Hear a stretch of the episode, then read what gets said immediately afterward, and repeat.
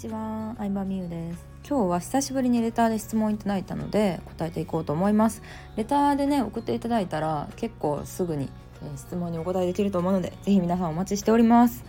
はい、はじめまして。いつも配信聞かせていただいてます。30代専業主婦で1歳の息子を子育て中です。ネットビジネスをしてみたく、仕組み化の教材を購入しようと思ってます。発信者の方とやり取りをしていたら、性格上、コンサル付きの方がいいかなと思うようになりました。料金を4倍ほどする教材8万、コンサル付き33万ですが、長期的に考えると大きな自己投資をしておいてよかったなと思えるでしょうか。また、アメブロやツイッターを教材アフィリエイトするために始めることになりますが最初はそこからでも成り立つのでしょうか。本来は好きなことや得意なことを楽しく発信してそれが誰かの役に立つことでビジネスにつながっていくものだとミュウさんからも教えていただいているのですが長くなりましたがどうぞよろしくお願いします。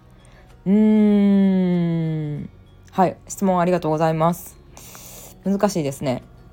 まあ難しいというのがこの質問くださった方のやりたいことがわからないんですよね。人から他の人からこう言われたらこうなってで私のスタイフ聞いたら好きなこと楽しいことをビジネスにして人の役に立つのがいいってなってなんかふわふわしてるようには思いますね。うん。そうですね。なのでやっぱり自分の意思がちゃんとしてないと結構ビジネスしても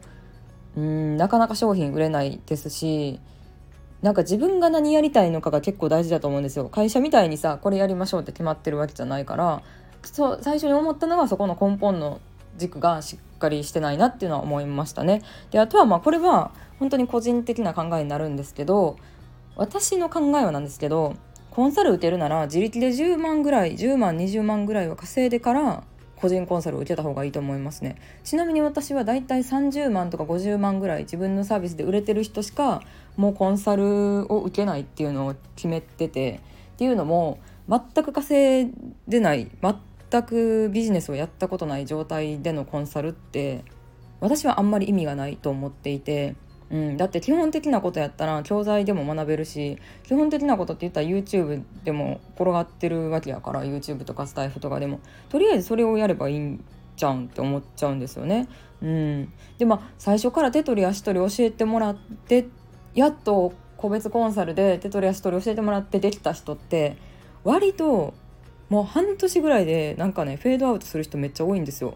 うん多分ねあの自力でできない自分で考えてやってないからコンサルの人に怒られたくないっていうのでがモチベーションになっちゃってるから私はなんかある程度最低でも10万20万を自力で稼いだ上でじゃあここから私の場合はどういう方向に行ったらいいのかなっていうのを相談する方がいいと思いますね結局個別で教えてもらおうが教材で学ぼうがやるのは自分なんでうん、どっちにしてもやるのは一緒なのでそのコンサルの人が代わりにやってくれるわけじゃないので、まあ、そこはなんか自己投資を結構ね間違った伝わり方してるんかなって思うことがあるんですけどお金払ったから稼げるではないですよね。うん、お金払ったプレッシャーによって稼げるっていうのはあると思いますけど逆にプレッシャーに弱いタイプの人も女性は結構多かったりするしプレッシャーがあるからこそなんか自分の精神状態がもうどうしようこんだけお金払っちゃってどうしようっていうのでうまくいかない人も結構いたりするんで男性は割となんかもう自分を追い詰めて追い詰めても崖っぷち状態借金までしてコンサル受けてうまくいくみたいな人も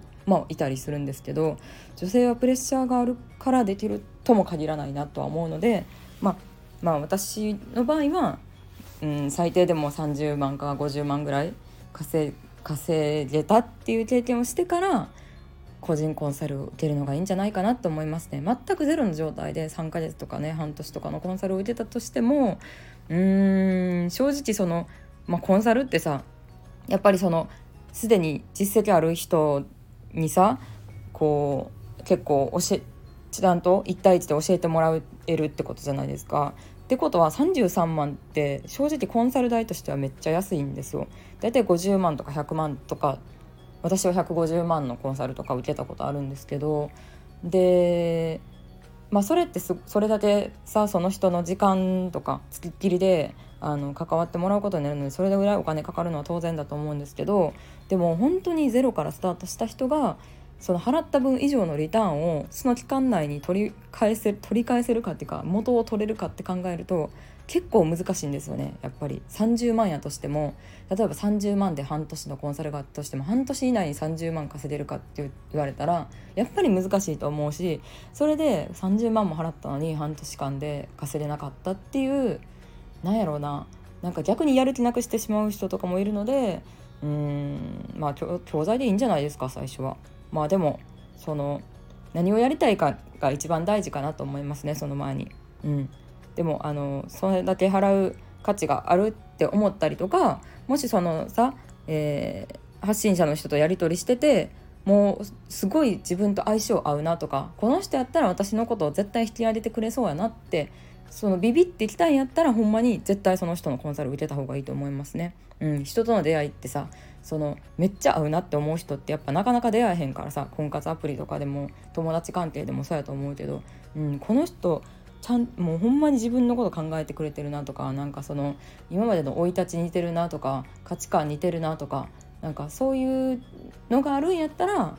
うん、なんか絶対その人のコンサル受けた方がいいかなって思います。はいまあそうですね。あともう一個の質問。アメブロやツイッターを教材アフィリエイト。ああ SNS で教材をアフィリエイトするってことですかね。そこからでも成り立つでしょうか。えー、その教材売りたいかどうかじゃないですか。自分が純粋にその教材をもう人に勧めたい。え絶対買った方がいいよって思うんやったらまあ売れると思いますけど。でもその自分の売り上げのために売るわけじゃないですからね。うん。自分が稼ぎたいから人にお金払ってもらうっておかしい話なんでうんまあ何でもいい売るものは何でもいいと思うけど自分が信念持ってそれを進めれるかどうかが大事かなとは思いますね。はいということで質問ありがとうございました。結構なんか厳しく聞こえちゃったかもしれないんですけど、まあ、やっぱりせっかく自己投資するならお金を無駄にしてほしくないっていうのはありますしあのちゃんと自分の中での考えを作っていってほしいなっていうのがあるので、えー、今回いろいろ話していただきました。ではではありがとうございました。レターでの質問をお待ちしております。